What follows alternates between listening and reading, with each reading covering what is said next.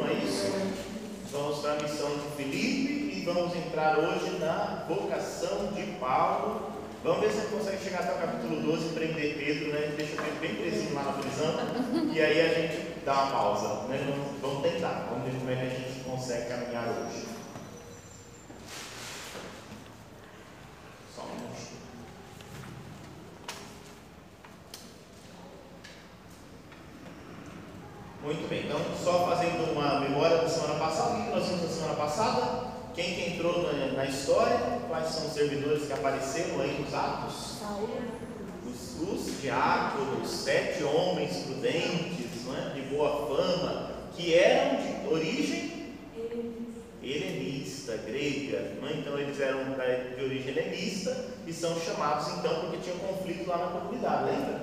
Então a comunidade tinha um conflito entre os helenistas e os judeus, nascidos judeus, né? Então os, os mais puros e aqueles que não eram tão puros. E aí começou uns conflitos lá de, de convivência e eles acharam por bem então instituir esses homens. Mas lembra, não pode esquecer, todos eram judeus, todos viviam o judaísmo, mas alguns eram judeus de berço, outros não eram judeus de berço, outros eram judeus que tinham, tinham uma origem, tinham nascido em regiões distantes e por isso era de cultura helênica, eles estavam em contato com a cultura grega. Então não eram ali de Jerusalém, aquele povo mais, né, fariseu próprio. Então já havia uma distinção ali. Mas eram todos judeus, todos seguiam a lei de Moisés, a Torá, todos eram circuncidados, porque para ser judeu tinha que estar tudo em dia. Era, já era assim. E já ali havia um problema. Agora a gente viu que nós estamos lá naquela tríplice expansão. Qual que é a tríplice expansão mesmo? O evangelho tem que chegar, começar em Jerusalém, na Judéia, Samaria, até os confins, os três pontos. Então tem que estar primeiro no povo de Israel, Jerusalém, Judéia, Samaria, que a gente vai ver hoje, vai chegar para esse passo, e ainda hoje, se Deus quiser, vai chegar nos pagãos, já vai chegar mais para frente. Bom, se entre os judeus, que são distintos, já havia problema de convivência, você imagina conseguir dar um passo agora com os samaritanos e depois com os pagãos, mais ainda. Porque quem são os pagãos, a gente vai ver lá para frente, né? São aqueles que não conhecem a lei de Moisés, que não foram circuncidados e que têm uma cultura que acredita em diversos deuses. Não vivem as leis da pureza, da impureza. É complicado conviver com essa turma. Os samaritanos são um povo misto, a gente vai ver hoje. E por isso os judeus têm um pé atrás com eles. Eles têm uma origem no povo de Israel, mas é muito misturado. Então os judeus já não olham com bons olhos os samaritanos. Mas para que a mensagem de Cristo cumpra o seu objetivo, é preciso atingir todo esse povo. Então a palavra de Deus vai se expandindo. Lembra que nós vimos alguns sumários, né? E aí nós vemos que sempre nos sumários eles colocam o modelo da comunidade, diz que a comunidade crescia. Em alguns momentos ainda coloca lá que ela vivia em paz. E logo depois que ela vivia em paz, vem um problema, vem uma perseguição, vem uma dificuldade, porque é a paz de Cristo que permeia, inclusive, os problemas que surgem. E aí nós vimos que dentre os diáconos destacou o primeiro diácono, que é chamado Estevão, que foi o primeiro mártir. O que é um mártir? É aquele que deu. A palavra mártir é testemunha, né? Então é uma testemunha que, com o passar do tempo, foi sendo associada a uma testemunha que, deu o testemunho como de Jesus, um testemunho de sangue. Então ele deu testemunho com a própria vida. Então os mártires são aqueles que morrem por uma causa. No caso nosso, a gente sempre fala de mártires, aqueles que morreram pela causa de Cristo. Ele é o primeiro. Então depois de Jesus, que foi martirizado, né, que entregou sua vida, agora o, primeiro que vai dar esse testemunho é um judeu de origem helênica, é o diácono Estevão. Então Estevão vai doar sua vida. E nós vimos o relato da morte dele, né, do martírio dele. Como é que ele morreu mesmo? Ele foi apedrejado. Por que ele foi apedrejado? Porque era a morte própria para os judeus. Então os judeus, né, quando é dentro da, da, da, do sinédrio lá, havia esse tipo. Né? Então, quando alguma coisa acontecia, a pena de morte entre eles era o apedrejamento. Vocês lembram disso no Evangelho, né? Então, Jesus, Jesus teve um momento que ele fugiu, que queriam apedrejá-lo, né? Vocês lembram na sinagoga? Depois teve uma mulher que eles trouxeram para apedrejar e jogaram lá nos pés de Jesus para ele fazer o julgamento e apedrejaram a mulher. Então, o apedrejamento era muito comum. E aí que é interessante, um parênteses, né? Jesus não foi apedrejado, Jesus morreu crucificado. Cruz era a morte que os romanos impunham somente aos, aos, aos líderes e às pessoas que tinham a morte política. Por isso que Jesus ele é considerado um perversivo e um, uma ameaça ao império. Por isso que ele é condenado à morte se fosse condenado só pelo sinédrio, ele talvez fosse apedrejado. Então, mas ele não foi condenado só pelo sinédrio, na verdade o sinédrio queria uma coisa maior ainda, por isso ele é jogado então para uma condenação romana. É o império que condena a morte como agitador, como inimigo do Estado, inimigo do império. Um perigo, porque ele se dizia rei. Não podia ter outro rei, né? só tinha o imperador. Então, nesse sentido que ele vai ser crucificado.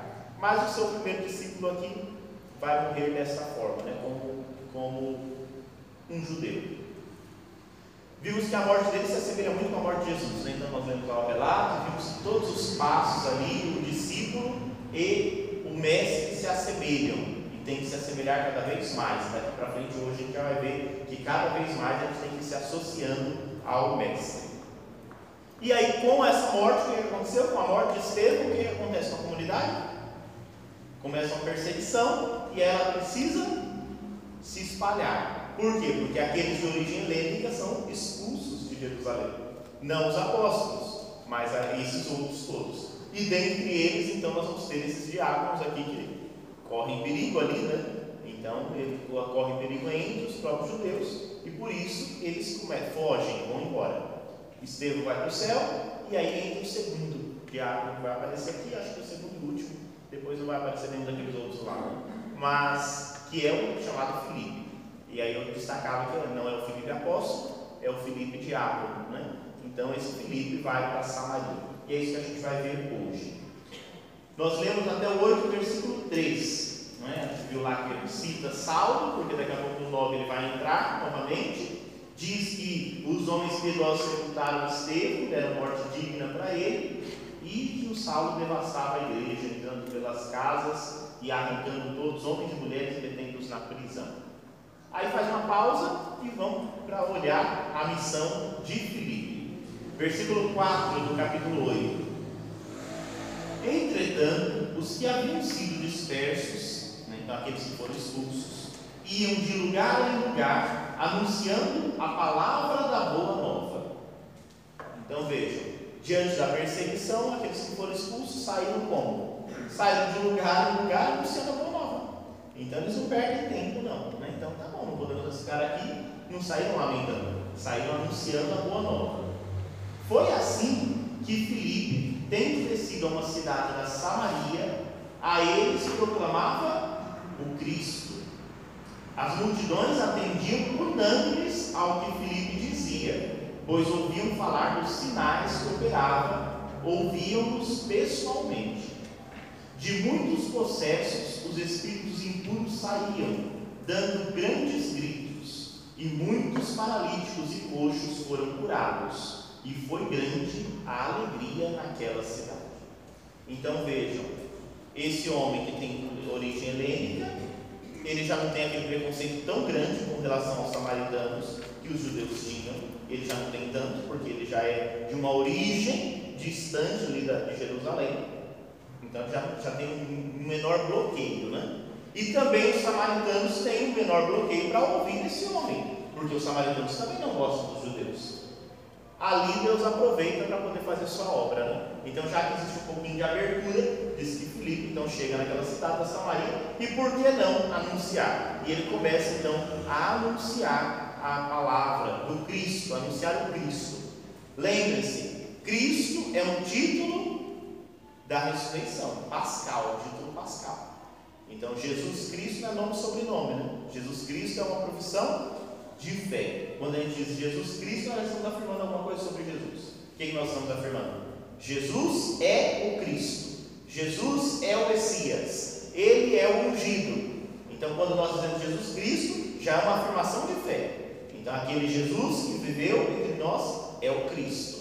Esse título diz ele é pascal, porque a certeza de que ele é o Cristo só vem a partir da ressurreição. Os sinais, a, a, a comunidade já não entendia, mas é só a partir da ressurreição que isso se destaca. Então, é o título pascal. Por isso, ele anuncia o Cristo. Ele já anuncia essa dinâmica, essa vida nova, e ele começa a anunciar. E diz que ali ele é surpreendido, porque diz que os samaritanos ouvem e abrem o coração e ficam felizes ao escutar aquela palavra. Então, e aí eles viam os sinais e os sinais acompanham. Aí a gente vai associando com o próprio Jesus, não é assim? Jesus anunciava o reino os sinais acompanhavam. E Jesus disse que aqueles que seguissem seu nome, os sinais iriam acompanhar, para que a gente soubesse, para que o povo soubesse que de fato ele era um autêntico pregador. Então Filipe prega a palavra e os sinais acompanham. E que quais são os sinais? Os, né, os eram curados, eram expulsos dos demônios dele, paralíticos e coxos eram curados, e a alegria se tomava conta da cidade, exatamente como acontecia no tempo de Jesus. Mas aqui já vai ter algumas diferençazinhas, porque já é a ação da igreja, movida pelo Espírito Santo, que vai tocando os corações e trazendo-os a Jesus. Então começa a missão entre os samaritanos. Falei, eu acho que era um dos primeiros encontros, mas é bom retomar, né? Então os samaritanos descendiam de Israel, acabei de citar. Por que eles se tornaram uma raça mista? Isso está lá ligado ao exílio da Babilônia, 500 anos antes de Jesus. Olha de onde vem a origem do, problema, né? Então, essa Samaria, quando o povo de Israel, de, de Jerusalém, foi exilado, foi mandado para a Babilônia, ficou o povo lá naquela terra, né? Então a terra foi devastada, o templo foi destruído, mas algumas pessoas sempre permanecem na terra.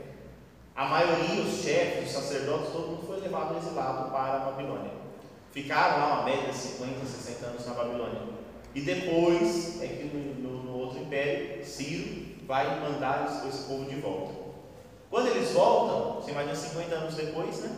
Aquele povo que estava ali já tinha se misturado, não tinha mais sacerdote, não tinha mais ninguém, não tinha templo, e ficaram lá, tiveram que viver. Esse povo volta com as tradições. Aí eles se deparam com esse povo todo misturado, todo complicado. E eles já estão perdendo também a identidade, porque eles passaram tantos anos lá no exílio lá na Babilônia também se misturaram ou não muito, né? porque o judeu é mais. Só que aí quando vai acontecer a reconstrução de Jerusalém, é preciso purificar a raça, porque senão perde a identidade. Se a gente tomar cuidado, se, se perde, né? E aí eles puxam, aí surge lá, essas Neemias são textos bem firmes, né? pesados, e que até proíbem casamento entre uma pessoa, um judeu e outra pessoa que não fosse para poder purificar a raça, né? porque senão vai ser sempre tendo conflitos. Então, se casa uma pessoa pagã, os filhos são educados uma coisa e outra. E aí começa esse processo de resgate da identidade. Era uma coisa pontual. Mas isso cresce, né? e aí quando chega o tempo de Jesus, isso já está extremamente separado ali naquelas castas e naqueles grupos, do puro e do impuro. Né? Então isso vai acontecendo ali. E os samaritanos, então, eles representam, eles são esse povo que permaneceu ali e que se misturou. Então, o judeu ele vê esse povo como uma raça mista, misturada. Eles conhecem a Torá, eles têm contato, mas eles não vivem os, os, as tradições, os costumes direito. Então, eles são meio relegados e, eles, e o judeu mesmo não fala com eles, não convive com eles, nem pisa o território deles. Vocês lembram do Evangelho segundo João? que Jesus para um dia no poço lá, disse que ele tinha que passar pela Samaria, e aí ele encontra uma mulher samaritana. E porque quando ele pede água para a mulher, o que ela fala? Quem é que você que é judeu está pedindo coisa para mim? Né? Então dos dois lados havia tensão, né? Então havia uma tensão. E Jesus já quebrou isso, e no Evangelho segundo Lucas, que é um dos evangelhos que trabalha essa dimensão do samaritano, a gente tem uma parábola que é muito conhecida de todos nós, que está em Lucas, né? Que parábola que é? bom do bom samaritano. Então, Lucas, que é o autor dos Atos, ele já está mostrando para nós que é preciso chegar nos samaritanos. É uma preocupação, os outros evangelistas não têm tanto. Né? Lucas tem essa preocupação. E aí, Jesus conta uma parábola e deixa como exemplo um samaritano. Então, se a gente quer saber quem é o próximo, siga o exemplo do samaritano. Então, por isso que aí depois a gente não sabe por que Jesus incomodava tanto, né? Jesus vai tocando mesmo, tirar dessa, dessa estabilidade, dessa zona de conforto,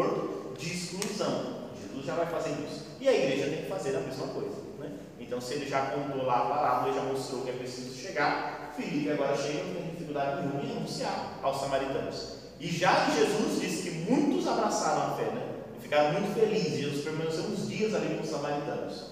Aqui, Felipe também passa uns dias, então está vendo as associações, né? vai passar uns dias lá com eles, anunciando e realizando sinais, curas, prodígios, libertando, porque a mensagem de Jesus sempre é uma mensagem que liberta. Sempre que aparece aqui o mal, né? então sempre tomar mais cuidado. Não é o mal demônio, aquele demônio chifrudo, né? É, é a opressão, são as dificuldades, é a força que não que tranca, que escraviza as pessoas. Né? E por isso quando o Evangelho é anunciado, essas pessoas são libertas, porque elas agora não estão mais com esse jugo da, da marginalidade, da dificuldade, da exclusão, agora elas são acolhidas. E no acolhimento, muitas curas acontecem. Então é uma, é uma palavra que renova. Mas sempre tem problemas, não tem? Vamos ver, surgiu uma, uma amiguinha aqui de, de Felipe, apareceu um homenzinho lá na comunidade que lembra lá o já teve um casalzinho assim parecido antes, né? Chamado Ananias Safira, que teve um fim lá que a gente já conheceu. Vamos ver, apareceu mais uma aqui na comunidade, agora na comunidade lá que estava se formando na Samaria. Versículo 9. Ora, vivia há tempo na cidade um homem chamado Simão, o qual, praticando a magia, excitava a admiração do povo de Samaria e pretendia ser alguém importante. Já vivia há muito tempo lá. Então ele já estava lá antes de Felipe, né? E disse que ele fazia mágicas, ele é um mago. E disse que o povo ficava impressionado com as mágicas dele, ele queria ser um homem muito importante lá na cidade. Todos, do menor ao maior, lhe davam atenção, dizendo: Este homem é o poder de Deus, que se chama o Grande. Olha como o povo o Simão, né? poder de Deus, o grande, dava-lhe atenção, porque ele por muito tempo os fascinava com as suas artes mágicas. Quando, porém, acreditaram em Filipe, que lhes anunciara a boa nova do reino de Deus e do nome de Jesus Cristo, homens e mulheres faziam-se batizar. O próprio Simão também acreditou, e tendo recebido o batismo, estava constantemente com Filipe admirando-se ao observar os sinais e grandes atos de poder que se realizavam. Puxa vida, tinha Simão, mago, faziam as mágicas, essas artes mágicas eram muito comuns naquele tempo. Como hoje, né? Pelo ilusionismo, as pessoas ficam impressionadas, né? Então eles desenvolviam a arte, faziam as mágicas, todo mundo ficava de boca aberta, ai que maravilha, né? E aí se torna a pessoa famosa. Agora chega Felipe. Felipe faz os sinais, as pessoas são curadas. Não parece uma mágica que Simão fazia? Só que parece que é maior. E aí a mensagem de Filipe tocou muito mais o coração daquelas pessoas. E diz que as pessoas começaram a se batizar e seguir agora o Cristo que Filipe anunciava. Começou até uma concorrência. Diz que até Simão se aproximou também, disse que recebeu o batismo, foi batizado. Foi batizado. Vamos ver qual é a intenção dele, né? Basta só ser batizado, né? O batismo é claro que é importantíssimo, né? Mas não basta dizer eu tenho batismo, né? Tem que ser de fato, né? Não, não basta ter a carteirinha, tem que fazer parte da comunidade. Vamos ver se está disposto a fazer parte da comunidade. Então veja, o Felipe anunciava, se realizava os sinais e batizava. Então batizava o povo. Então agora já faziam parte desse povo de Deus. Os apóstolos que estavam em Jerusalém, tendo ouvido que a Samaria acolhera a palavra de Deus, enviaram-lhes Pedro e João. Olha o testemunho dos apóstolos. Então Filipe anuncia, Filipe é, é um servidor.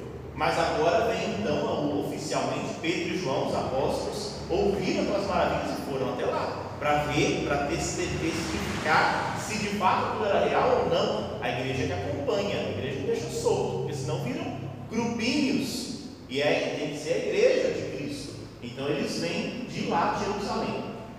Esses descendo até lá, oraram por eles, a fim de que recebessem o Espírito Santo. Pois não tinha descido ainda sobre nenhum deles, mas somente haviam sido batizados em nome do Senhor Jesus. Então começaram a impor-lhes as mãos e eles recebiam o Espírito Santo. Então agora eles receberam o Espírito Santo, né? foram batizados no Espírito. Então agora são confirmados. Então vejam, o povo da Samaria agora recebeu os dons, recebeu tudo que Jesus derramou sobre os apóstolos, eles também receberam, porque ouviram o anúncio de Filipe, receberam a imposição das mãos de Pedro e de João e agora receberam a força do Espírito Santo. Então veja, a comunidade que cresce, se expandiu. Já não está mais só em Jerusalém, na Samaria tem uma comunidade formada. Então ela vai se formando e ela vai se identificando com o projeto de Jesus. Tá, haviam sido batizados, mas não haviam recebido o Espírito Santo. Aqui não dá para a gente dizer que já é a estrutura dos sacramentos que a gente tem hoje. Mas a ideia é essa, né? a gente vai se fundamentando, mas não é isso que está aqui. Mas veja, primeiro eles foram batizados, depois Pedro e João vieram, puseram as mãos. Hoje a gente eles foram crismados. Né? E não é assim? Então, se a gente for olhar na comunidade, mas é claro que não, isso aqui não é, não estou dizendo que é desse jeito. Aqui ainda está começando tudo. Né? Mas hoje na igreja é mais ou menos assim que funciona, não é assim? Então o padre está aqui na comunidade, batiza todo mundo, faz o pré-caminho todo mundo, ele ajuda. Aí quando chega o momento da maturidade, Pedro e João vêm, vem o bispo na comunidade impõe as mãos e a gente recebe o Espírito Santo. Né? É a estrutura da igreja. Então, assim, essa unidade né, que vai tendo, a presença dos apóstolos, que autentica a comunidade. Né? Então, isso é muito bonito. Então, aqui a gente pode comparar, né? mas não é, não é assim que estava acontecendo lá na comunidade. Porque nos Atos a gente vai ver que depois vai acontecer das pessoas receberem o Espírito Santo antes de ser batizada. Porque a obra é de Deus. E Ele está agindo aqui, porque está estruturando ainda. Depois a igreja vai se organizar e colocar normas. Então aqui não pode dizer, ah, os sacramentos já estão organizados. A ação de Jesus está acontecendo pela força do Espírito Santo. E com o tempo a igreja vai estruturar isso. E aí vai deixar para nós os sacramentos que a gente tem hoje. Mas aqui ainda não tem nada disso, que é, é a igreja nascente. Né? Então daqui a pouco a gente vai ver que esses aqui, eles primeiro foram batizados, mas não receberam o Espírito Santo. Daqui a pouco a gente vai ver que primeiro eles receberam o Espírito Santo, aconteceu o Pentecostes, depois eles foram batizados com água. Então a ordem aqui vai, não é, não é regra ainda, ainda não tem nenhuma normativa. Bonito, né? Chegou. A gente diz aqui é o Pentecostes dos samaritanos. Então vejam, o relato do Pentecostes aconteceu no capítulo 2, a gente leu, entre os judeus. Agora aconteceu um novo Pentecostes, entre os samaritanos. Então, os samaritanos agora também receberam o Pentecostes. É, então, porque é, ela está dizendo que ela batizou e crismou no mesmo dia. Então, antigamente a igreja fazia assim também. Porque é isso, as normativas vão devagarinho modificando, né? Então, é, é, mas é poucos anos atrás, não é tanto tempo, né? A igreja ainda tinha isso. Então, tem muitos casos, a pessoa crismava e batizava no mesmo dia, ou crismava pequeno, porque também tinha essa, essa dificuldade, né? Quando nos lugares interiores e tudo mais, quando o bispo vinha no lugar, tinha que fazer tudo uma vez, porque demorava muito, né? Então as comunidades não tinham. Aí chamava as vezes obriga, né? Aí casava todo mundo, batizava todo mundo, crismava todo mundo. E aí crismava independentemente da idade, porque tinha que aproveitar o bispo quando queria voltar. Né? Então havia muitas essas coisas e havia também essa união do, do, batismo, porque é uma coisa unida. No adulto, o adulto recebe tudo junto. Né? Então o adulto recebe os três sacramentos de iniciação, poderia receber os três no mesmo dia. Né? E por isso que a ordem dos sacramentos, estamos fazendo parênteses, por isso que a ordem do, dos sacramentos é batismo, crisma e eucaristia. Na ordem que a gente recebe pedagogicamente é diferente. É batismo, eucaristia e crisma. Isso na criança que vai crescendo, jovem, chega na fase adulta. No adulto é nessa ordem, porque é a ordem que a gente recebe. O adulto na missa, ele é batizado, depois ele é crismado, e por último ele comunga na mesma missa. Né? Então poderia ser. Geralmente hoje também, mesmo os adultos, a gente não crisma no mesmo dia para que ele possa ter um contato com o bispo. Então a gente sempre reserva para que o bispo venha. Né? Mas, por exemplo, no sábado santo, quando o bispo autoriza, o padre pode, se o padre for delegado do bispo, ele pode crismar. Então é, existe essa delegação. Né? No sábado santo, sobretudo, é muito comum. Né? Então, no sábado santo, que é o dia que nascem os sacramentos, o bispo pode delegar, e aí o padre pode batizar e crismar e dar primeiro os adultos. Mas como a celebração sábado é muito grande, a gente evita algumas coisas, porque senão né, a celebração começa e termina no outro dia, como deveria ser. É a grande vigília, né? É a grande passar a noite inteira. Nas comunidades neocatecumenais é a noite inteira, termina só com o raiar do dia, a vigília pascal. Né? Eles ficam lá cantando a noite inteira. Aqui, se a gente chegar meia-noite, o povo já batendo o pé, batendo as perninhas assim, né? Querendo ir embora. Mas mesmo assim, é tão bonita que fica, né? Uma celebração grande, é claro que não, mas é tão bonito, né? Mergulhar naqueles mistérios todos. Muito bem. Versículo 18, vamos lá. Então todos eles impuseram as mãos e receberam o Espírito Santo. Versículo 18. Quando Simão viu que o Espírito era dado pela imposição das mãos dos apóstolos, ofereceu-lhes dinheiro, dizendo: Dai também a mim esse poder, para que eu receba o Espírito Santo, para que receba o Espírito Santo todo aquele a quem eu puser as mãos. Olha aí, Simão apareceu, né? Estava lá, estava noitado, né? Recebeu o batismo, estava ali, junto com Felipe. Não, não tinha mostrado a intenção mesmo dele. Quando ele viu a força que o Espírito Santo tem, ele que era mágico, né?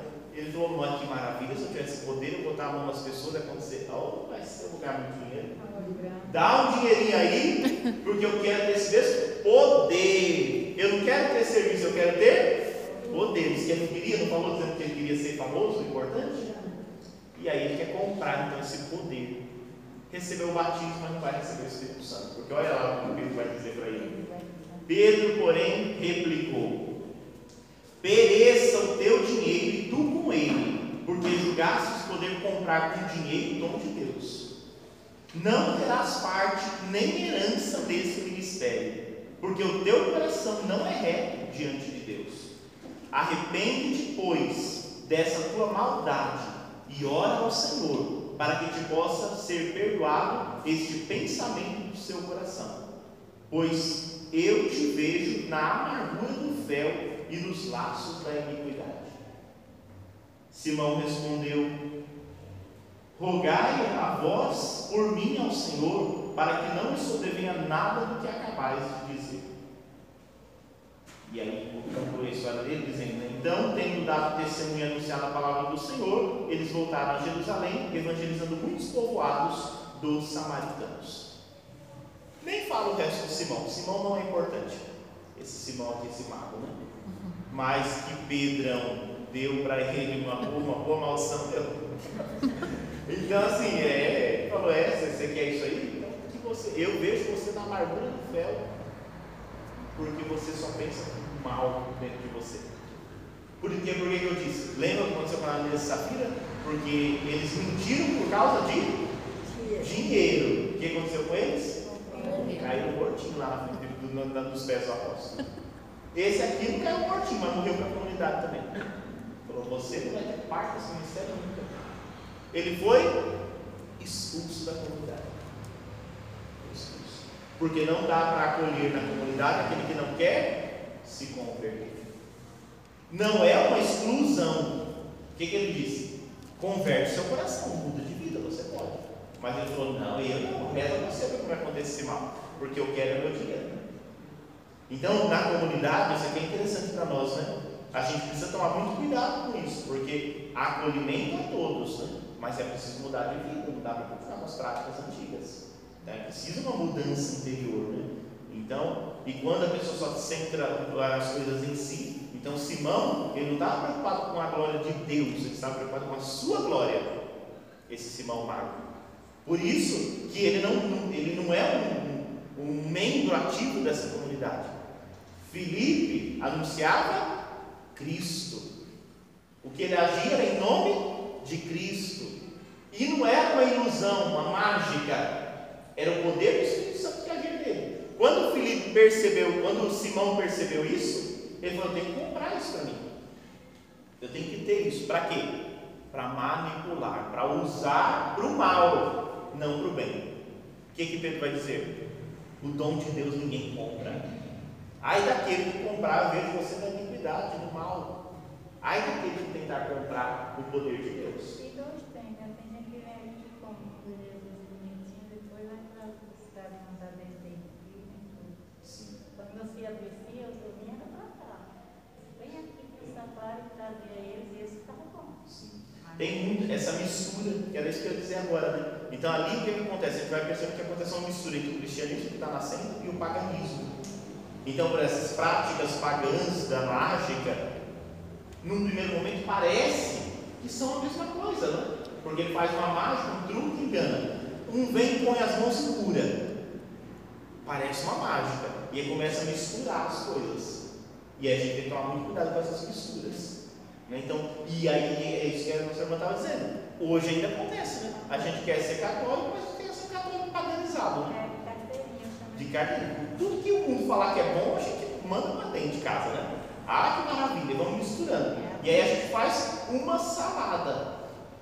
Cuidado, quando eu falo isso, não estou dizendo para a gente menosprezar, excluir as pessoas, criticar, ter preconceito contra a religião dos outros.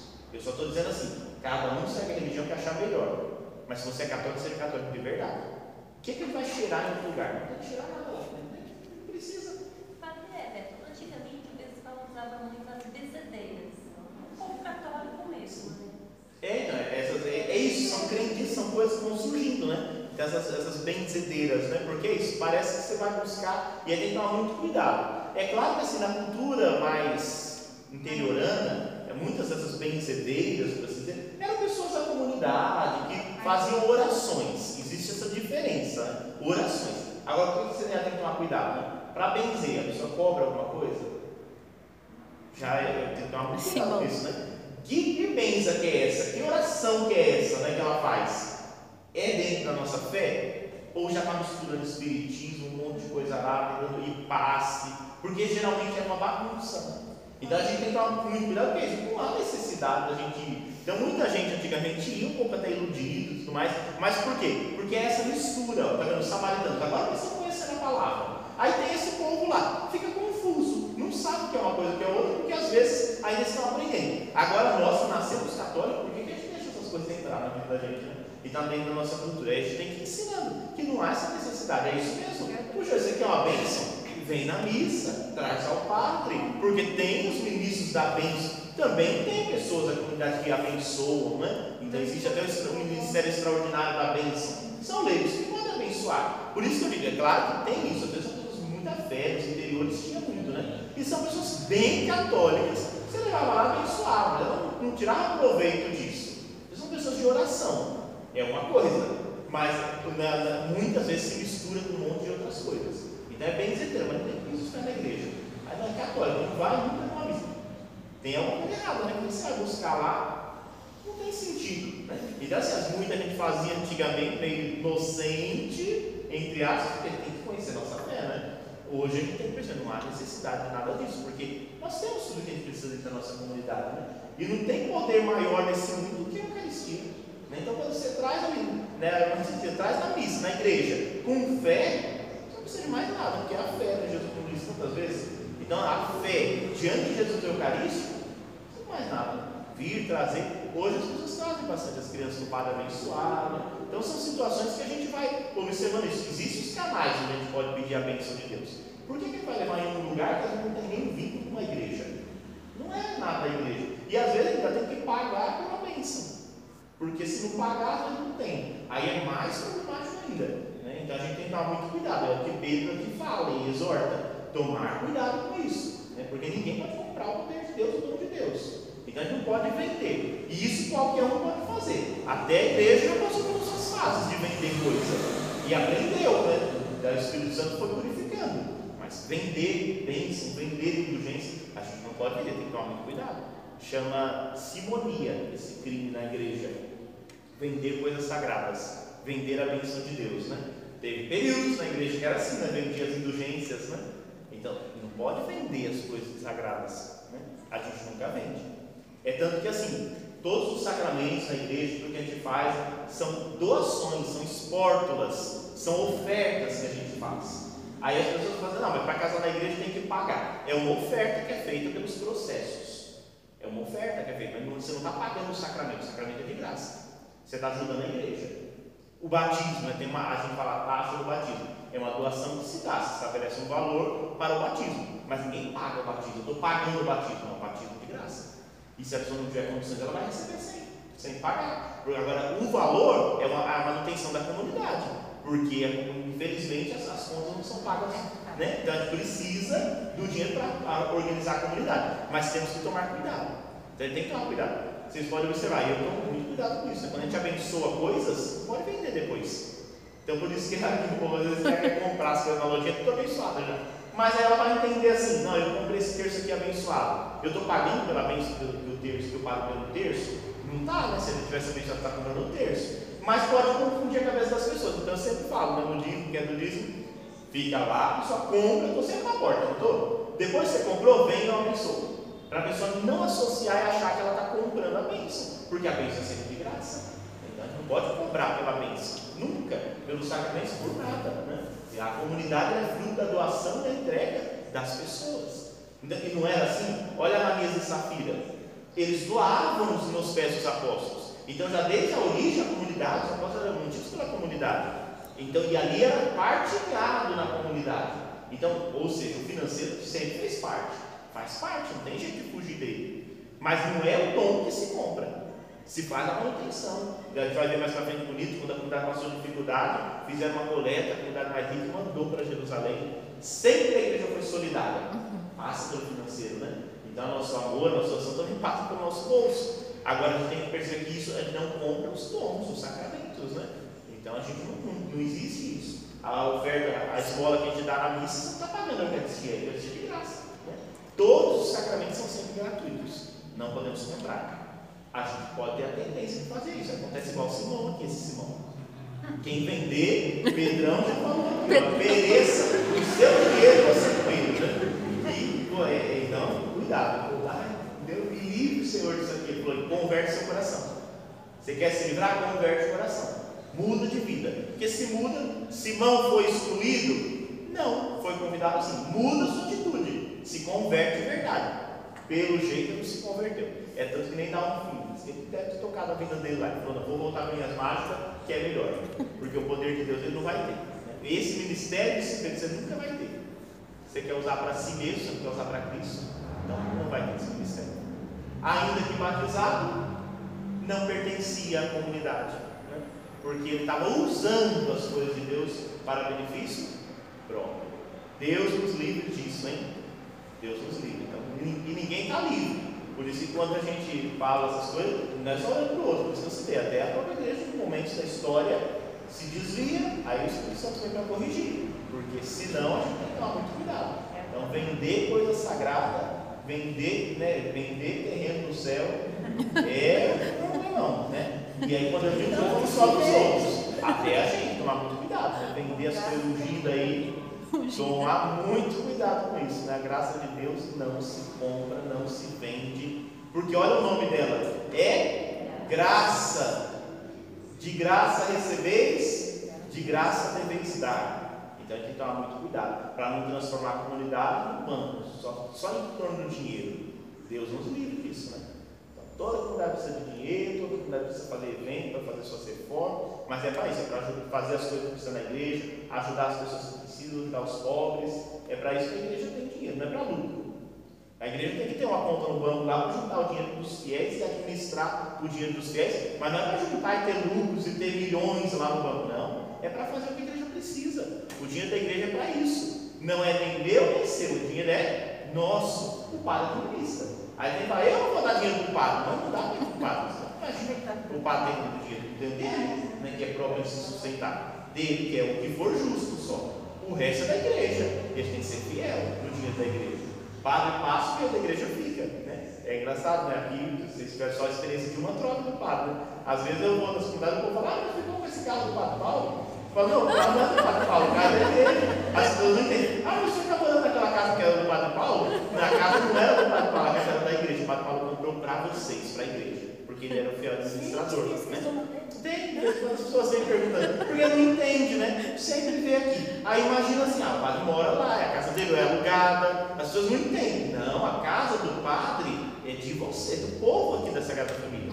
E o padre chegava sempre morar lá. Né? E se um dia precisar vender, aí vai vender com o conselho dele econômico, né? Mas às vezes as pessoas não têm essa noção. Por conta disso, que como só mudou de lado uma vez, né? Aí as pessoas estranham. Mesmo o carro, né? Da família, o carro é coisa pessoal, né? Mas não da igreja, não, está no meu nome, tem nada no meu nome, está tudo no nome da igreja. O nome do carro, quem que é o dono do carro? Mitra Diocesana de Santo André. É a Mitra, né? A casa também, Mitra Diocesana. O terreno da igreja está no nome de quem? Mitra Diocesana de Santo André. Então a gente não pode dispor dos bens que é da igreja. É da igreja, né? Então o que é próprio da igreja. Isso é bonito, olha que riqueza, né? Então a gente vai embora, fica a conta no banco. Aí a gente administra, a gente é um procurador. Então a gente é um administrador que, é, que administra a paróquia. Administra os bens de vocês, não só se tem conselho, né? Gente, eu estou dormindo quatro noites, as contas para pagar. Né? É, as contas, porque não tem, a gente vai administrando isso tudo. Mas é que você é do povo de Deus, né? Então quando a comunidade ajuda, é por isso tem que ser fiel, tem que ser honesto, claro, né? Então essa honestidade tem que rezar dia e noite pedindo para ter, porque ele sabe que o dinheiro é um perigo, cega, né? Mas não, as coisas estão aí, é como isso quando a gente vê isso, né? Então o padre várias coisas que ele construiu, construiu para si. Olha que bonito isso, né? Quanta coisa o padre Paulo construiu aqui? Não foi para si, ele foi embora ficou para a comunidade. Né? Porque é da comunidade, ele era um pai da comunidade que ajudou os filhos. Foi embora. Aí chegou, eu estou tentando ajudar de alguma forma os filhos, para ficar para vocês. Então é sempre, né? Porque o padre vai passando, a comunidade fica. E a mesma coisa você, vocês fazem, lutam, não vai ficar, um dia ele não vai estar aqui, vai ficar para os filhos de vocês, para os netos, né? Então a gente constrói para o amanhã. Porque assim são os bens da igreja. A Grace Parente vai falar, isso é bonito, né? São os bens da igreja. A gente não compra, não vende os nomes de Deus, mas aquilo que o povo de Deus doa para a sua comunidade, porque tudo que tem aqui não caiu do céu, foi do suor desse povo, da doação desse povo junto com o seu pastor. Construiu, é da igreja, vai sempre ficar para a igreja. Não pode misturar não pode misturar, para que a gente não faça o que é de Deus coisa pessoal. Não podemos nunca fazer isso. Então a gente sempre tomar esse, cuidado, é muito importante. Tá bom, vamos mais um passo. Filipe vai continuar a sua missão, né? Aí vejo, depois que os apóstolos, e é o versículo 25 falou isso, viram isso, andaram em mais outras cidades a Samaria, realizando a mesma coisa, brincar em casa, crismaram mais alguns e voltaram para Jerusalém. Né? Voltaram para Jerusalém. Veja, os apóstolos estão sediados em Jerusalém. Jerusalém é a sede dessa igreja que está nascendo. E esses, esses servidores que foram espalhados aí continuam sua missão. E aí, se Filipe vai continuar. Aí vai ser um, aqui, aqui é um parênteses do próprio texto. Vai falar um pouquinho de Filipe, vai jogar Filipe em Cesareia, aí Filipe vai aparecer de novo em Cesareia lá na frente do, nos Atos. Filipe vai sumir agora daqui, né? Ele vai cumprir uma missão e vai desaparecer. Aqui já vai ser uma ponte, esse pedaço que a gente vai ler, para mostrar que Deus já quer chegar aos pagãos. Ele chegou nos samaritanos, ele quer chegar nos pagãos. Isso vai acontecer no capítulo 10. Aqui ele já dá uma luz, ainda antes de citar Paulo. O anjo do Senhor, versículo 26. O anjo do Senhor disse a Filipe: Levanta-te e vai por volta do meio-dia pela estrada que desce de Jerusalém a Gaza. A estrada está deserta. Ele se levantou e partiu. Ora, um etíope, eunuco e alto funcionário de Candace, rainha da Etiópia, que era superintendente de todo o seu tesouro, viera a Jerusalém para adorar e voltava. Sentado na sua carruagem, lia o profeta Isaías. Disse então o Espírito a Filipe: Adianta-te e aproxima-te da carruagem. Filipe correu e ouviu que o eunuco lia o profeta Isaías. Então perguntou-lhe: Entendes o que lês? Como poderia, disse ele, se ninguém me explica? Convidou então Filipe a subir e a sentar-se com ele. Ora, a passagem da escritura que ele lia era a seguinte: qual era o trecho de Isaías? Como ovelha foi levada ao matadouro, e como cordeiro mudo ante aquele que o tosquia. Assim ele não abre a boca. Na sua humilhação foi-lhe negada a justiça, e a sua geração, quem é que a narrará? Porque a sua vida foi eliminada da terra. Isso aqui é Isaías 55, versículos 7 a 8, esse pedaço. É um dos cânticos do servo sofredor. Era isso aqui que o eunuco Etil estava lendo. Dirigindo-se a Filipe, disse o eunuco: Eu te pergunto, de quem diz isso o profeta? De si mesmo ou de um outro? Então o eunuco sabia, falando desse, dessa pessoa aqui, que vai, vai como ovelha ao matador. O profeta está falando dele mesmo? Ele é esse homem? Ou é um outro? De quem que ele está falando? Não sei. Ele quer saber. Abrindo então a boca e partindo desse trecho da Escritura, Filipe anunciou-lhe a boa nova de Jesus. Prosseguindo pelo caminho, Jesus, uma pausa aqui. Então era assim que acontecia o anúncio. Né? Olhando as Escrituras, a gente fala de Jesus. De quem que Isaías estava falando? De Jesus. Filipe aproveitou e falou: Você quer conhecer a palavra, não é? Isaías estava falando de Jesus. Ah, anunciou Jesus. Então o anúncio é sempre a Jesus. E aí, diz lá, né? dirigindo-se a Filipe, o eunuco disse: Eu te pergunto, não, perdão, 36. Prosseguindo pelo caminho, chegaram onde havia água. Disse então o eunuco: Eis aqui a água o que impede que eu seja batizado? E mandou parar a carruagem. Desceram ambos a água, Filipe e o eunuco. E Filipe o batizou. Quando subiram da água, o Espírito do Senhor arrebatou Filipe e o eunuco não mais o viu, mas prosseguiu na sua jornada com alegria. Quanto a Filipe, encontrou-se em Azote e passando adiante, anunciava a boa nova em todas as cidades que atravessava, até que chegou a Cesareia. Bom, é, um, é uma leitura simbólica, né? Então, ó, Filipe é jogado lá nesse caminho para Jerusalém, de lá é jogado em Cesareia. O que, que quer dizer? O que, que o texto está querendo dizer com isso? Quem que teve a iniciativa de ir no eunuco etíope, que é um pagão? Quem que teve a iniciativa? Foi Filipe? Foi Deus. Então Deus tem a iniciativa. O anjo do Senhor sempre vem, é a iniciativa de Deus. Não é a igreja que está inventando. São os apóstolos estão inventando assim, ah, agora a gente vai tentar. Ah, não estamos com muita gente aqui, vamos tentar conquistar aqueles ali. Não é invenção da igreja, é obra de Deus. É, pra, é isso que ele está querendo dizer, em primeiro lugar. Né? É obra de Deus. Por isso que Filipe cai lá, cumpre a missão e sai. Porque a missão não é em si, a missão é em Cristo. E se, se o eunuco já foi batizado e está, está com alegria, pronto, prossiga o seu caminho. E não vai falar mais nada sobre ele. É só um, é um pedaço para poder dar um anúncio assim, dizendo: olha, Deus já está querendo chegar nos pagãos, já está chegando a hora. Então o texto vai preparando a gente para isso. É só um preparo, né? por isso que esse parênteses aqui.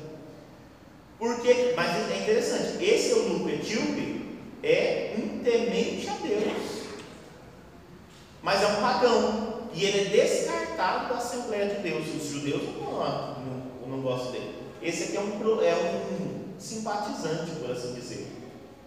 Ele não conhece a fé e nem pode conhecer, porque primeiro ele é pagão, ele é da Etiópia. Ele é um funcionário alto da rainha e ele é eunuco. O que, que significa que ele é? Ele foi castrado. E se uma pessoa castrada não pode participar da Assembleia dos Fiéis, dentro do judaísmo. Né? Então, se ele foi castrado, ele não pode mais. E, e por que, que era castrado naquele tempo? Os altos funcionários que cuidavam da rainha eram castrados, para que não tivesse nenhum risco. Né? Então, os funcionários, e era, era uma política dentro dos pagãos, isso era muito comum naqueles períodos. Né? Então, por isso que faz a, questão de indicar. E por isso que ele tinha grande poder ali, porque então castrado não oferecia nenhum perigo para a realeza, e aí ele era um grande funcionário da rainha. Então, essas coisas aconteciam, né? era assim que acontecia na sociedade. Então, ele, além de ser pagão, é um então ele nunca vai poder participar do, do judaísmo. Não pode, está excluído. Pela lei, pela via legal, não pode. Bom, ele não pode, né? Quem pode então ir até ele? Deus. Se ele não pode ir até Deus porque a religião barrou ele de ir até Deus, Deus pode. Não foi assim que Jesus fez?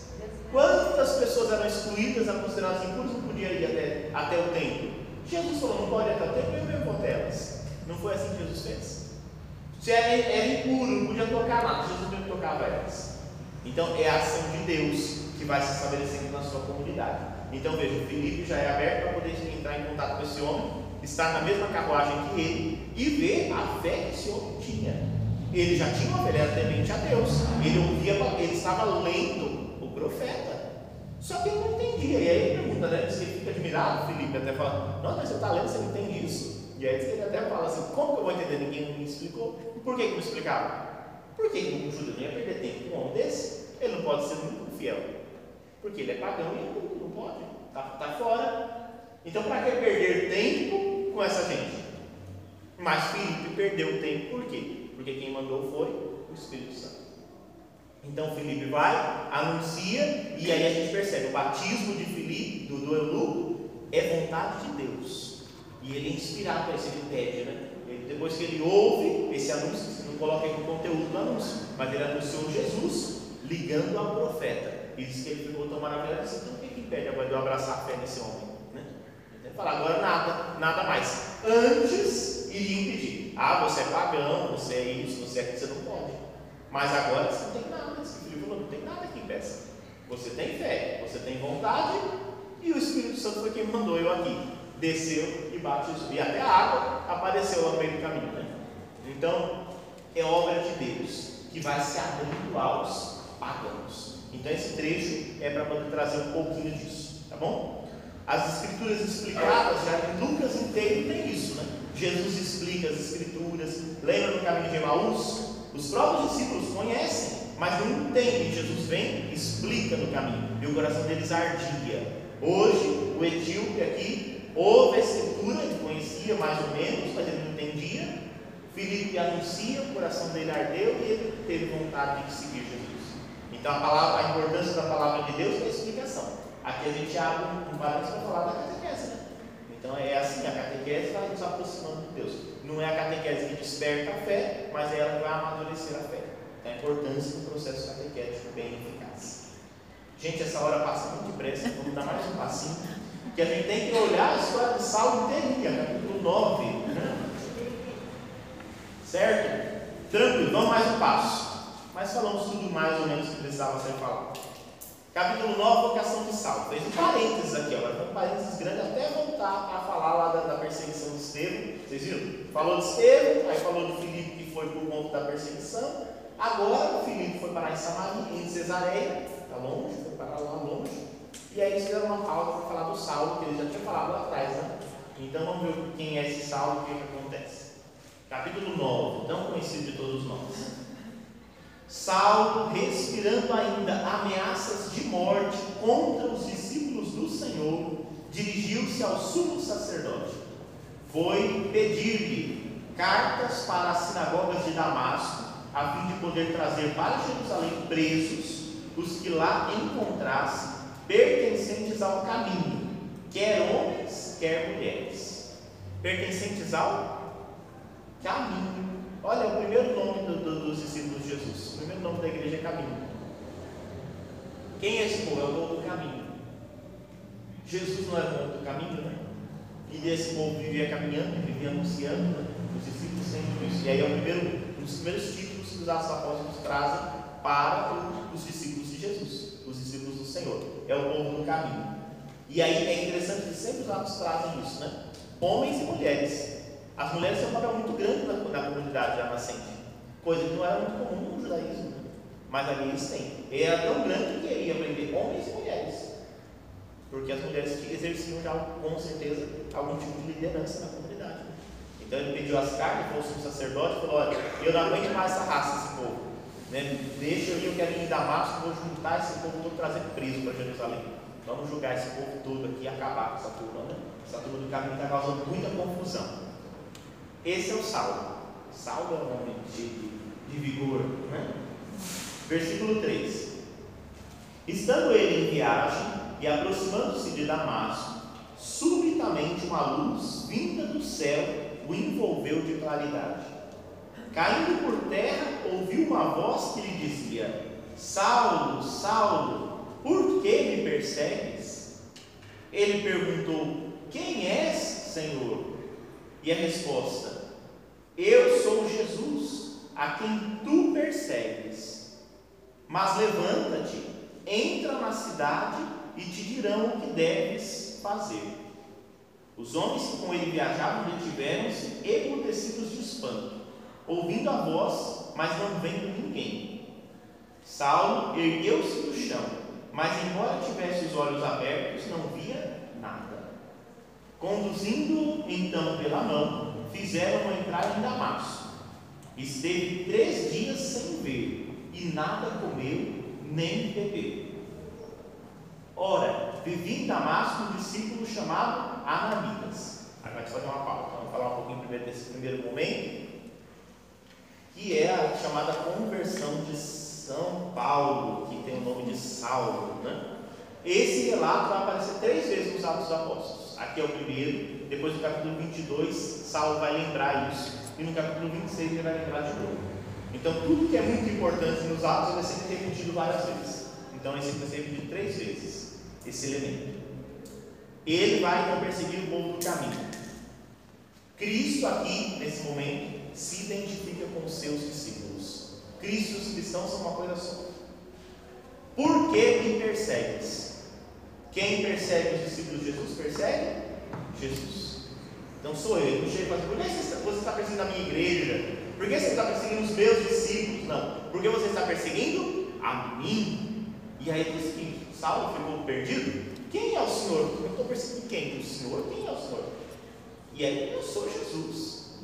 Então vejam, aqui é bonito esse processo, né? Que a gente chama de conversão. Os teólogos não gostam muito de ouvir conversão. Porque conversão é uma mudança completa de caminho.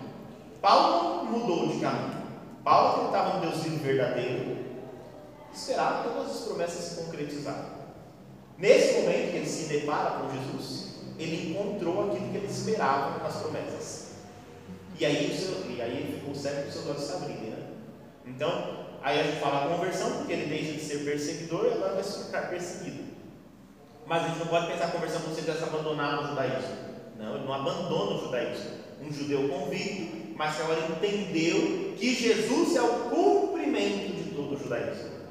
Essa é a ideia, né? E ele é muito firme. Paulo era um fariseu, mestre da lei. Paulo era muito conhecedor. E por isso vai ser de tanta importância para a igreja.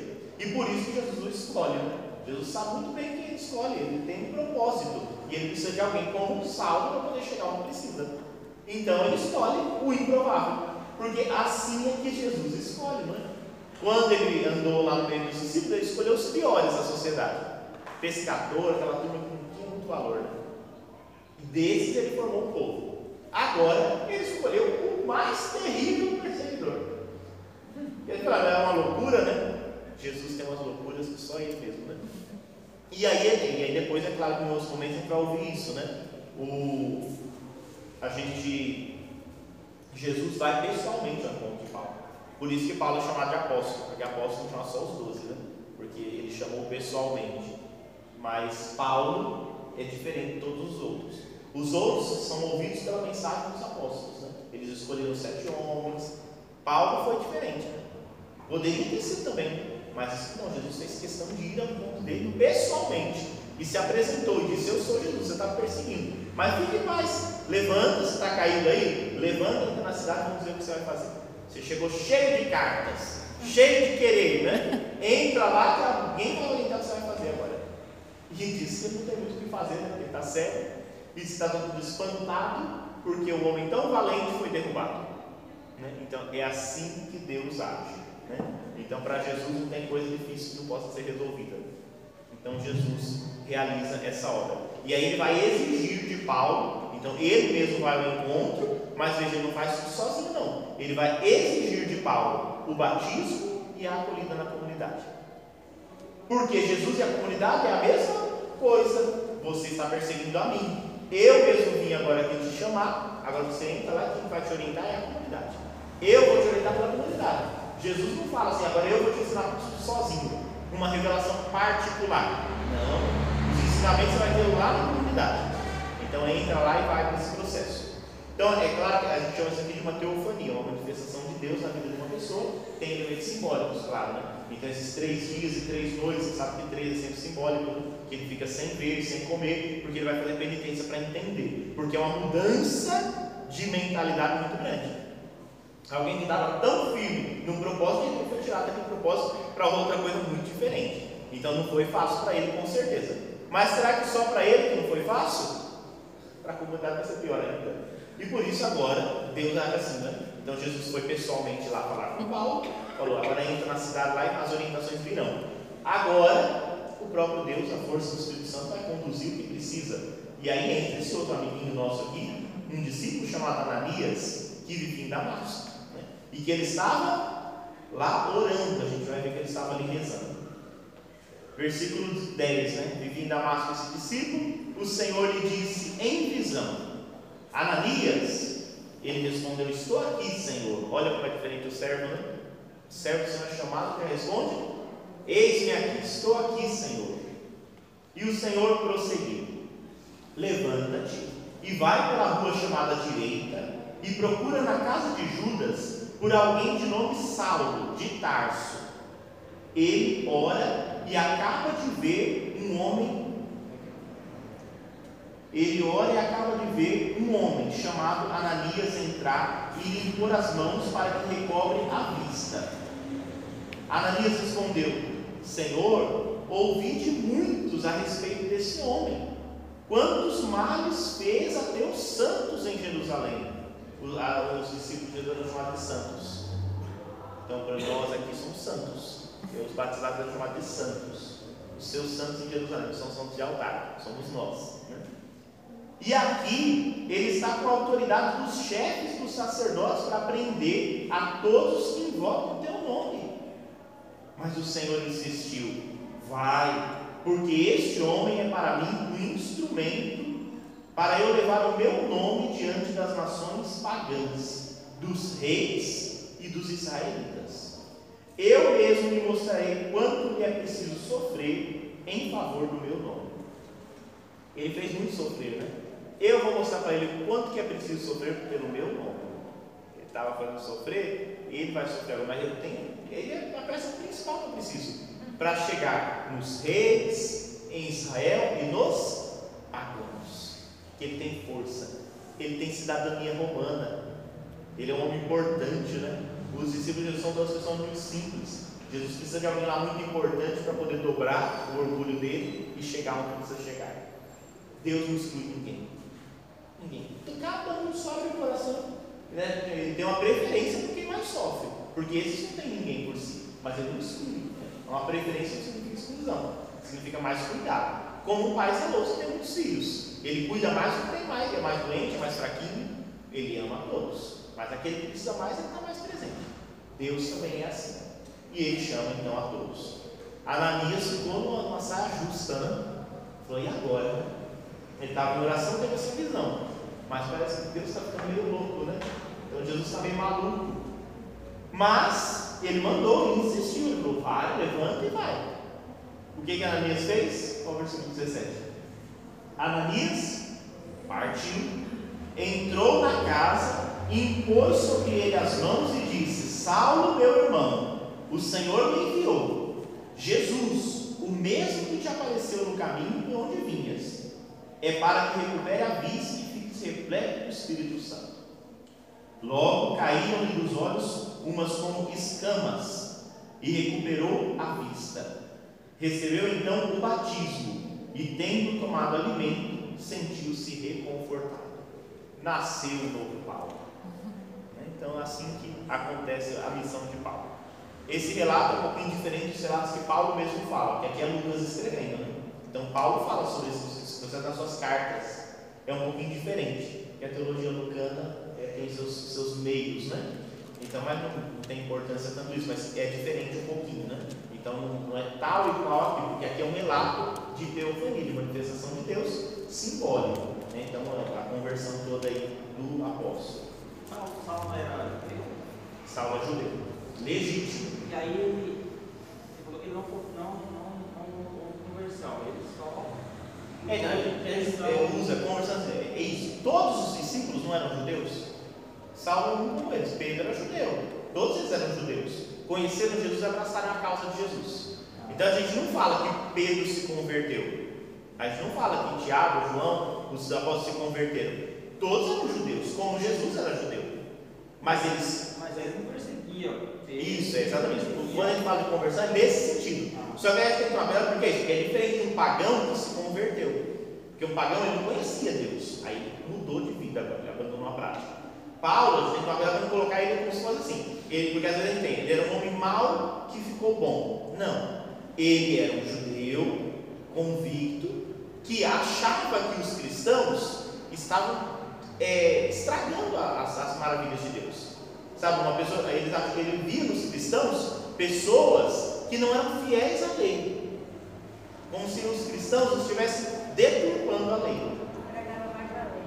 É, é então, é, é, era essa visão que ele tinha. Agora, os olhos dele vão se abrir, vai entender que não é isso.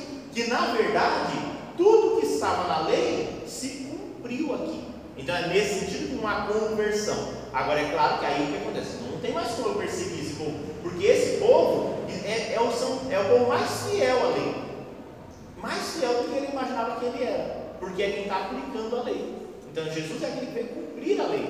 E aí agora ele entende quem é Jesus. Ele não conhecia muito bem Jesus.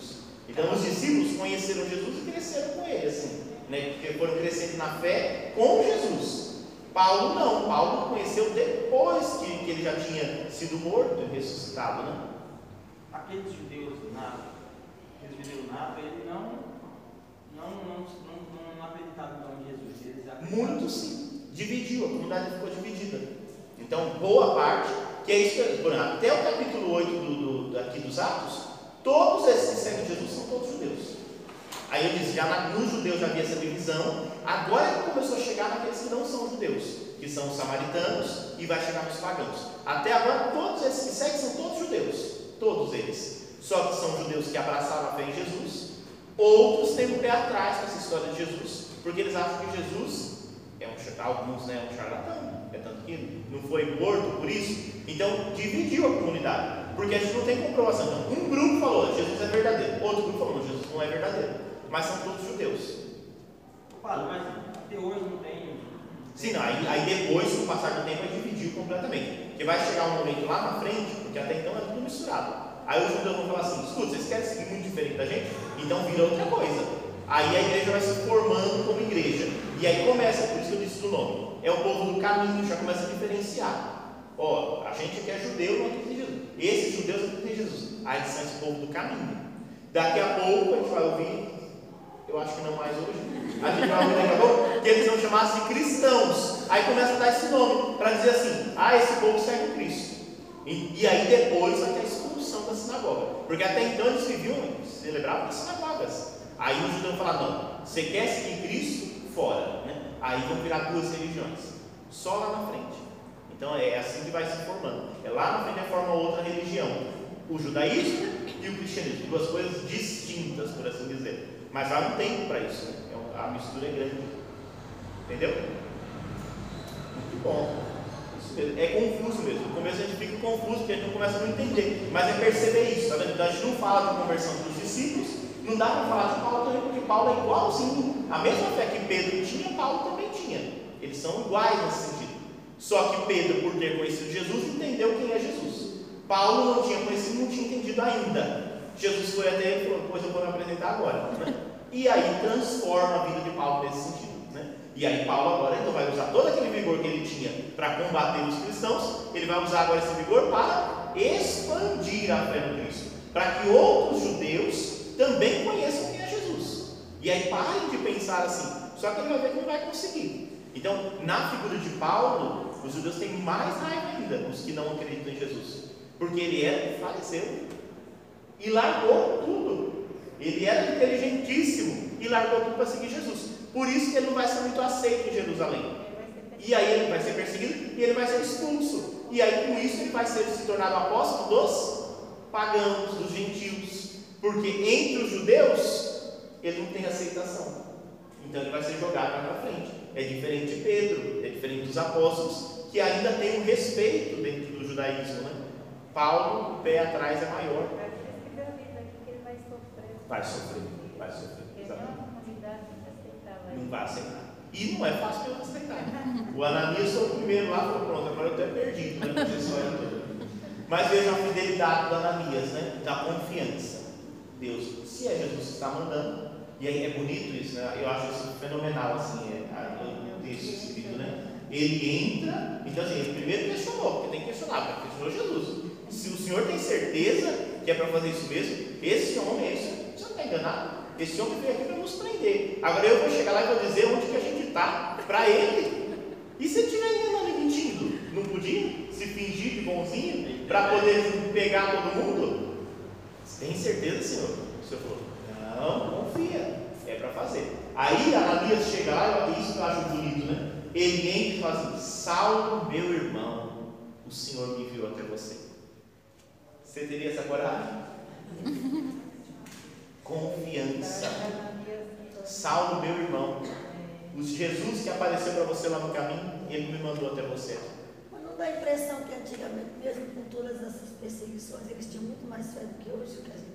É, é a impressão, mas nós a gente continua igualzinho assim, né? Porque também tinha as dificuldades, tinha? Tinha o Simão, tinha a sabia, tinha as brigas, tinha as dificuldades. Então, assim, é claro que aqui eles estão colocando os elementos mais grandiosos da comunidade. Essa impressão. É, não é só a impressão, é igualzinho a nossa hoje. Mas eu acho que hoje, assim, eu acho que a gente tem mais fé hoje do que antes, porque eles caminhavam com Jesus. É. Mesmo assim, eles ainda duvidavam. Ainda duvidavam. E nós não, assim, a gente vai pela fé pela mesmo. É o que Jesus disse: feliz quem acreditar sem ter visto. Eu acho que a gente existe essa. Né, existe muita gente que fica dúvida, existe, é ser humano. Mas eu acho que nós temos mais fé hoje. Temos, temos.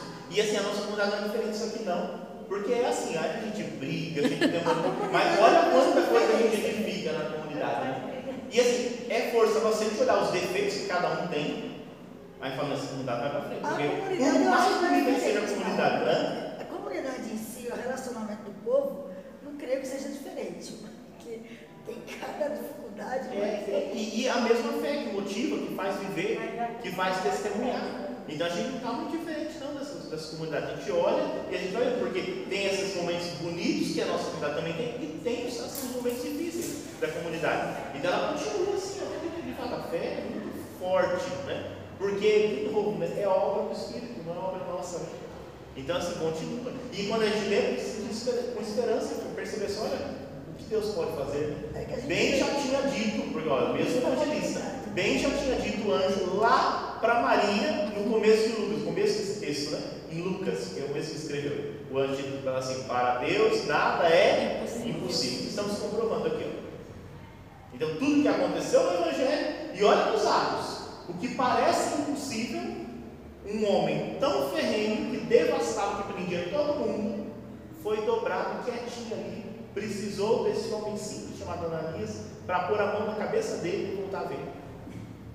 Batizou, disse que ele ficou aí reconfortado. Né? Então, é a, é a, obra de Deus, né? aquilo que parece, para Deus nada é impossível, não. Não é impossível dobrar isso. No Império Romano, né? quantos depois vão devastar, porque aqui a gente não tem essa perseguição. Observe, fala muito da perseguição dos cristãos pelo império. Aqui ainda não tem nada disso. A perseguição aqui é entre os próprios judeus. É o sinédrio, são essas brigas com aqueles que aceitam e aqueles que não aceitam. Porque aí, a gente volta lá, na mesma questão do nosso irmão, né? A gente volta lá. Quando mandaram matar Jesus, metade ficou a favor, metade ficou contra. As lideranças não concordam com Jesus, mas o povo seguia. Então, essa briga aqui, ela continua. E ela, é ela que aparece na comunidade. Quem que apedrejou Estevão? Eles próprios, que não aceitam. Quem que depois vai apedrejar Paulo também? Eles mesmos. É da, depois, depois vai começar a dar os sinais. É depois, quanto mais o evangelho vai avançando, aí ele começa a atrapalhar o império. Aí o império vai começar a, a perseguir. Então aquelas coisas que a gente vê nos filmes e tudo mais, de jogar aos leões, isso não é desse período, é mais para frente. É quando começa a atrapalhar o imperador. Então, aqui nesse período, os conflitos ainda são internos. Daqui a pouco. Mas por que os conflitos se tornam externos? Porque vai expandindo, vai chegando. Saulo e né, Paulo e Pedro vão chegar lá em Roma. Quando chegar lá, meu filho, vai cutucar o leão com a vara né? como diz o ditado. Vai até os confins da terra. Aí vai incomodar, porque é uma mensagem que fala de solidariedade, de libertação, de que o único rei é Deus e o, o ser humano é ser humano. Então isso incomoda, isso não dá para seguir. E aí vão quatro séculos, praticamente, é três séculos de perseguição. Até que um dos imperadores, pum, é derrubado também se torna cristão. Aí daí vira o jogo. Né? Então, mas veja, é um período grande né, de conflitos e de dificuldades. É só lá depois do século IV que aí o imperador Constantino se converte e pronto, transforma aquilo que era oficioso, que era, né, e aí, aí é desse período, as catacumbas, essas coisas todas, é desse período. Esse período aqui eles se reuniam na sinagoga. Então não tinha essa perseguição. Até que depois foram expulsos da sinagoga. O império começa a perseguir. Vai se reunir aonde? Se reuniu nas casas, não fala aqui muito nas casas, mas aí depois começa a ser uma coisa escondida. Por quê? Tanto os judeus percebem quanto o imperador está todo perseguido. Então tem que se reunir aonde? Nas catacumbas, escondido. Né? Porque se for descoberto, vai ser morto. Aqui ainda não era morto, eram alguns. Olha, Estevão foi morto, na apedrejado por um conflito ali. Mas não era uma coisa que assim, pena de morte para que se for cristão. Eles eram presos, interrogados pelo sinédrio. Então é, as coisas vão caminhando e vão crescendo nisso. Vamos terminar pelo menos esse capítulo, Senhor Jesus, que eu queria tanto falar do capítulo 10, mas não deu tempo hoje. Nós tem muita coisa aqui, vamos ler só e para terminar essa parte de, de, de Saulo, né? Versículo 19, ainda no finalzinho dele. Saulo esteve alguns dias com os discípulos em Damasco e imediatamente nas sinagogas começou a proclamar Jesus, afirmando que é Filho de Deus. Perseguia Jesus, agora Jesus é o Filho de Deus. Já começou a anunciar. Todos os que o ouviam ficavam estupefatos e diziam: Mas não é esse que devastava em Jerusalém os que invocavam esse nome? E veio para cá expressamente com o fim de prendê-los e conduzi-los aos chefes dos sacerdotes? Saulo, porém, crescia mais e mais em poder e confundia os judeus que moravam em Damasco, demonstrando que Jesus é o Cristo. Jesus é o Messias. Cristo e Messias é sinônimo, é a mesma coisa. Ele confundia todo mundo. Antes ele afirmava que Jesus não era nada, que não era Messias coisa nenhuma, agora ele não sei que Jesus é o Messias. Antes ele dizia que quem falava que Jesus era o Messias estava contra a lei, agora ele disse que estava. É, exatamente, foi mentiroso que falou. Que homem, todo confuso. É verdade? Passa na cabeça, né? É verdade ou é mentira o que você está falando? Ele está fingindo. O que, que aconteceu com ele, né? Então, o que aconteceu? É claro que esse texto demonstra uma coisa muito rápida, né? Na história, sabe que talvez passaram alguns, alguns tempos até Paulo começar a ser esse anunciador. Não foi uma coisa instantânea, né? Então, quando a gente lê quanto tempo durou para ele se tornar esse anunciador, a gente não sabe. Mas não foi da noite para o dia, não. Ele vai estudar, ele vai. Porque você imagina, até a cabeça mudar aqui, fica parecendo, foi no mesmo dia no outro. Né? Não, levou um tempo. Levou um tempo. Então, historicamente, se a gente olhar lá para trás, vai ver que teve um tempo que Paulo foi entendendo isso tudo. Foi esse tempo. Que aqui está dentro assim, passou três dias e três noites cego, né? Esses três dias e três noites foi o tempo necessário para ele entender. Porque todos nós, quando a gente muda um pouco da cabeça, a gente fica meio cego, né? Para depois a gente enxergar melhor. Então mudou uma ideia, alguma coisa, a gente fica meio perdido, aí a gente vai rezando, refletindo, e aí vai entendendo, vai encaixando as coisas. É isso que aconteceu com Paulo. Né? Então Paulo é essa situação. Aqui vocês vão ouvir de vez em quando os pregadores falando assim que, que Paulo quer o cavalo coisa nenhuma, porque não tem cavalo aqui, né? Não, a história tem cavalo. É da onde que tiraram que Paulo quer o cavalo, né? Paulo caiu por terra. Aí eles imaginavam, você estava viajando, devia estar viajando com um cavalo, caiu por terra, caiu no cavalo. Não necessariamente. Então o cavalo não tem texto bíblico, né? Mas ele caiu por terra. Se caiu por terra também é simbólico, né? Então ele caiu. Então assim, ele foi é, derrubado ali por uma força maior, essa luz, essa teofania, né? Então esse Jesus que se aproxima para anunciar. E aí começa então, a causar uma contradição entre os judeus. Ele agora pertence a Jesus, né? Lembra em Lucas, que é escrito também, é o escritor dos Atos, né? O menino Jesus, quando nasceu, o velho Simeão falou assim: Esse menino vai ser causa de contradição, queda e elevamento em muitos em Israel. E o povo ficava perdido com Jesus, não sabia se era ou se não era. No Evangelho de João, que é outro escritor, mas é, alguns chegam nele e falam assim: Fala claramente, você é o Messias? Ele está ele não sabe mais.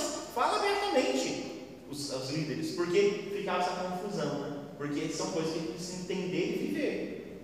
Paulo representa exatamente agora isso também. Ele começa a anunciar e todo mundo fica meio confuso, porque a mensagem do reino tem que tocar os corações e transformar. Então tem que ter essa paciência mesmo, né? Para poder entender isso tudo. Decorridos muitos dias, muitos dias, não sabe quanto tempo que ficou, né? Os judeus deliberaram entre si como matá-lo ah, nesse salvo aqui é, é melhor, olha, não arriscar não, né? E vamos, vamos matar esse homem?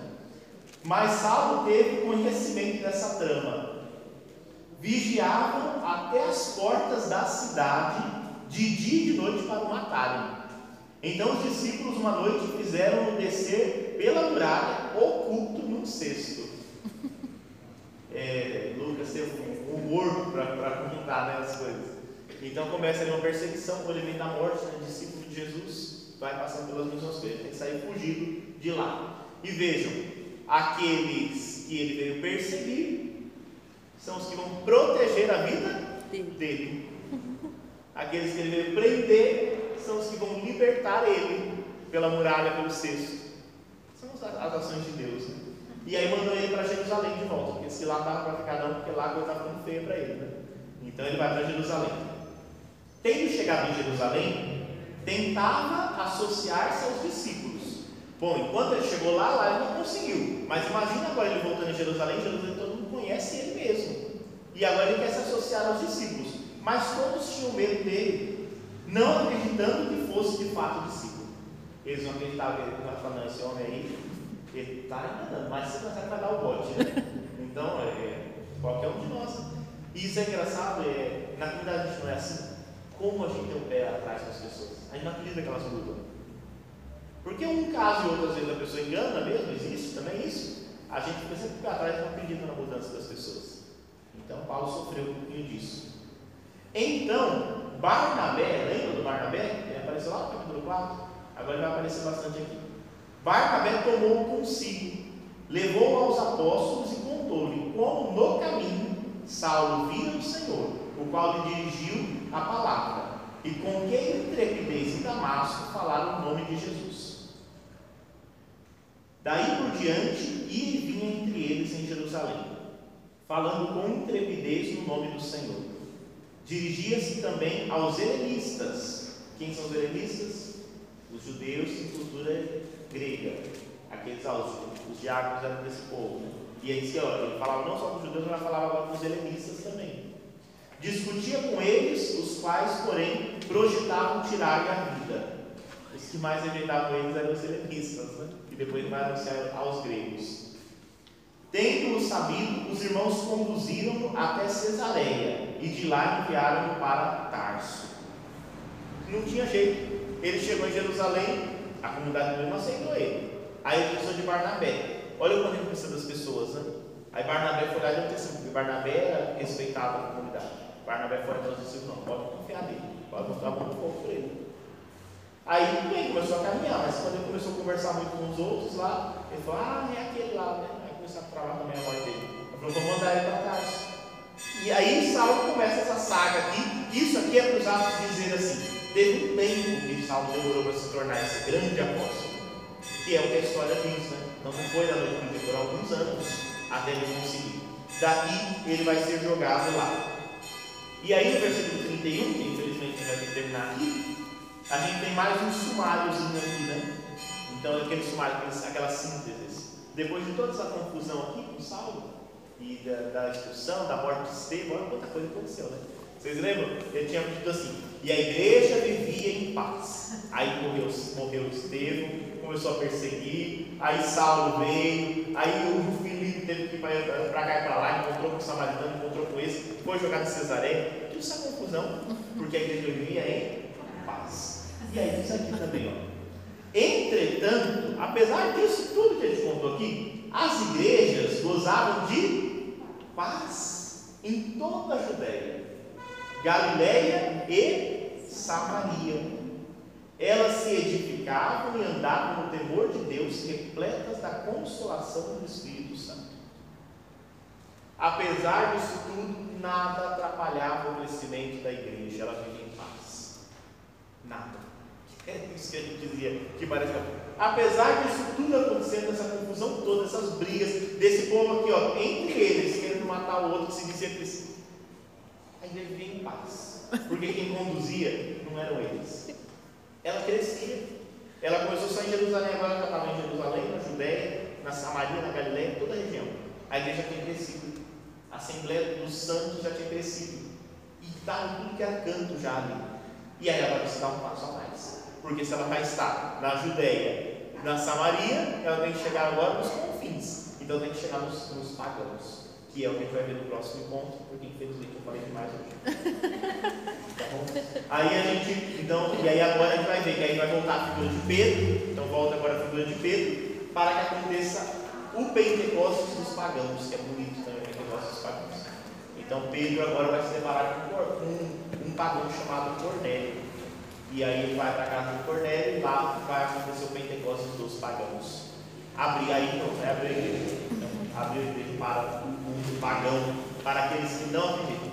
Se já tinha confusão entre gente que acredita todo mundo num Deus só, imagina agora um monte de gente que acredita em um monte de Deus.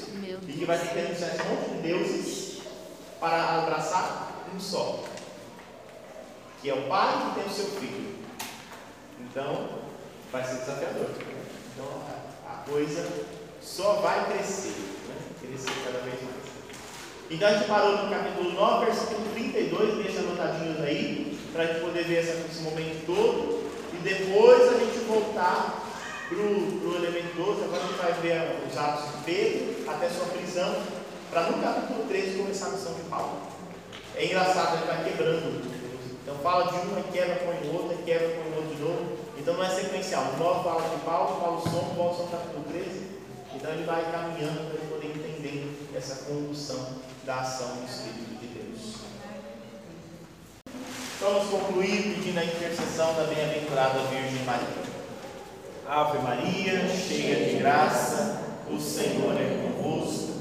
Bendita sois vós entre as mulheres, bendito é o fruto do vosso ventre, Jesus. Santa Maria,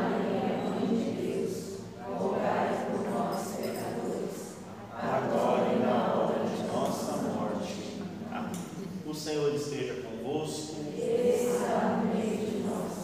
Abençoe-vos o Deus Todo-Poderoso, Pai, Filho e Espírito Santo. Amém.